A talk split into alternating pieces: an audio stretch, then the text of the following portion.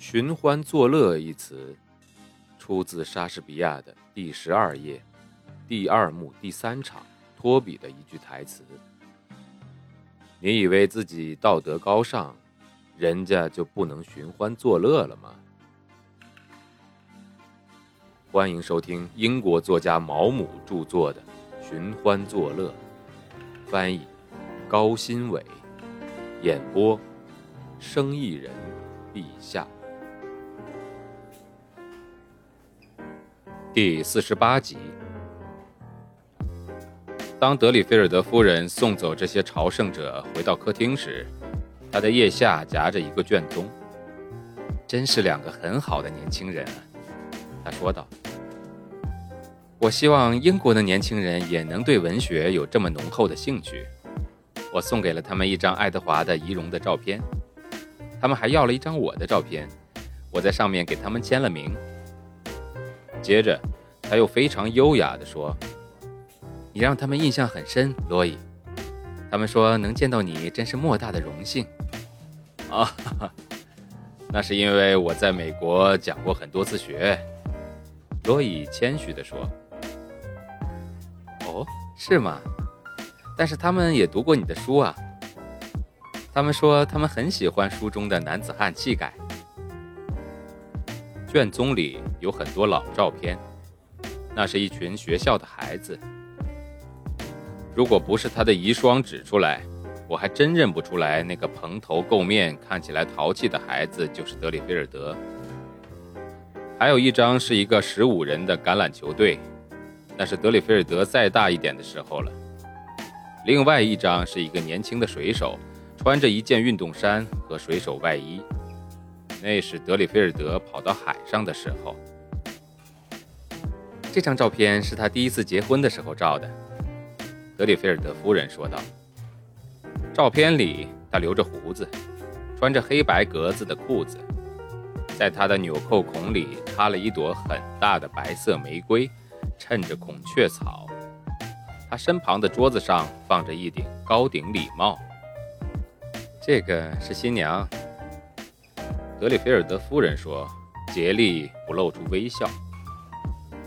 可怜的罗西。被四十多年前的一个乡村摄影师照成了这副奇怪模样。他身体僵硬地站在一个豪华的门厅前，手里拿着一个很大的花束。她的裙子精心地打了折痕，腰部勒得很紧。她还穿了裙撑。她的刘海一直垂到了眼睛上，头顶梳得高高的浓发上套着一只橘色的花环。从那里垂下了长长的白纱，只有我才知道她那时候有多美。哦，她看起来非常的普通嘛，罗伊说道。她的确是非常的普通啊，德里菲尔德夫人也附和着。我们看了德里菲尔德更多的照片，有他刚刚开始成名时候的照片。有他仅留着唇上小胡子时候的照片，还有其他的一些。后期他的胡子刮得很干净的时候的照片，你也会看到。有些照片里，你会看到他的脸变得更加瘦削，皱纹越来越多。早年那种固执平凡的形象，逐渐变成了疲惫的文雅。你看到经验、思考。还有壮志达成在他身上所产生的影响。我又看了看那张年轻水手的照片，似乎在那时他已经有了一丝超然的神态。那在后期照片里非常明显的超然，是早年间我在他本人身上也感受过的。你看的那张脸不过是一张面具，他所表现出的行为也毫无意义。我有一种印象，好像那个真正直到他去世的时候还是不为人知而又孤独的存在，像是一个幽灵，静悄悄地徘徊于作为作家的他和生活中的他之间。他带着讽刺而又超脱的微笑。我意识到我对德里菲尔德的描写并没有展现出一个活生生的他，一个脚踏实地。有着可理解的动机和合乎逻辑的行为的人。我也没有试图这样做，因为我很乐意把它留给阿尔罗伊基尔那支更有才华的笔来书写。我在那堆照片中碰巧看到那个演员哈里·雷特福德所拍的罗西的照片，还有莱昂内尔·希利尔为他所做的那幅画。这幅画让我心头一阵刺痛。我对他印象最深的就是这幅画，尽管穿着旧式的礼服，他看起来还是那么的充满生气，胸中蕴藏的激情使他全身都在颤抖。他好像随时要把自己献给爱情的袭击。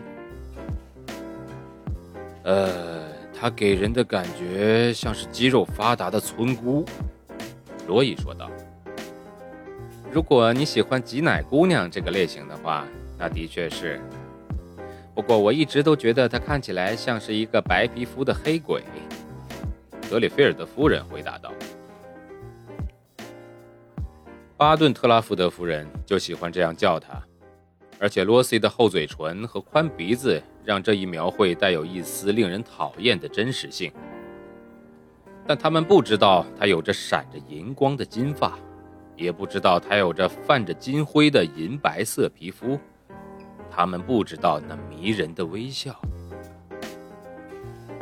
他一点也不像一个白皮肤的黑鬼，我说，他就像黎明一般纯洁无瑕，他就像是青春女神，像是一朵香水月季花。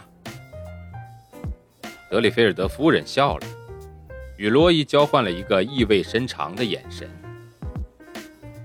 巴顿特拉福德夫人告诉我很多关于她的事儿，我对她没有任何恶意，但是恐怕她不是一个好女人。在这点上你错了，我回答道。她是一个非常好的女人，我从来没有见过她发脾气。你想要问她什么，只要开口就好了。